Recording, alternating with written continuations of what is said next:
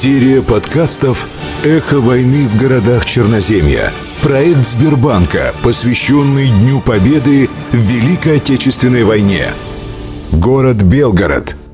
Герой Советского Союза Евгений Михайлович Молчанов – об этом герое очень мало сведений, да и фотографий не сохранилось. В экспозиции музея диорамы есть только одна фотография Евгения – довоенная. Он родился в 1924 году в селе Жадовка, ныне поселок городского типа Барышского района Ульяновской области, в крестьянской семье. Русский, получил начальное образование. В 1942 году был призван Барышским РВК в ряды Красной Армии. В боях Великой Отечественной войны с марта 1943 года воевал на Воронежском фронте. В период Курской битвы Евгений Михайлович Молчанов, заместитель командира пулеметного отделения 223-го гвардейского стрелкового полка 78-й гвардейской стрелковой дивизии 7-й гвардейской армии Воронежского фронта, гвардии красноармеец. Из текста наградного листа на гвардии красноармейца заместителя командира пулеметного отделения 223-го гвардейского стрелкового полка 78-й гвардейской стрелковой дивизии Евгения Михайловича Молчанова. 6 июля 1943 года противник противник силами полка пехоты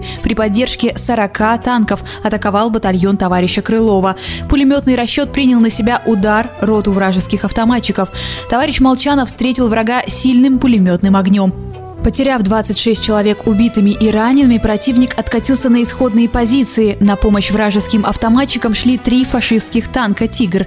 Гитлеровцы под прикрытием подошедших на помощь танков снова пошли в атаку. Осколком вражеского снаряда были выведены из строя помощник наводчика и пулеметчик, и поврежден пулемет. Товарищ Молчанов, быстро исправив повреждения и сменив огневую позицию, отсек автоматчиков от танков и начал их расстреливать в упор, вследствие чего гитлеровцы потеряли 30 солдат солдат и офицеров. В ходе боя товарищ Молчанов был ранен, но продолжал отбивать яростные атаки врага. Три раза пытались фашисты уничтожить смельчака, но безуспешно. Вражеские танки начали заходить с флангов, патроны на исходе, но есть гранаты. В этот момент вражеская пуля тяжело ранила героя. Пулемет замолчал. Обрадованные враги бросились к Молчанову, но в фашистов полетели гранаты. И на этот раз их атака не увенчалась успехом. Два танка двинулись на Молчанова, но брошенными гранатами первый танк был подбит. Кончились все боеприпасы. На потерявшего сознание товарища Молчанова с большой скоростью двинулись второй и третий танки и уже не встретив сопротивления, раздавили смельчака с его пулеметом. Так смертью храбрых погиб герой. За упорство в бою, за героизм и мужество достоин присвоения звания Герой Советского Союза и к награде орденом Ленина и медалью «Золотая звезда». Похоронен в селе Крутой Лог Белгородского района Белгородской области указом Президиума Верховного Совета СССР от 1 ноября 1943 года.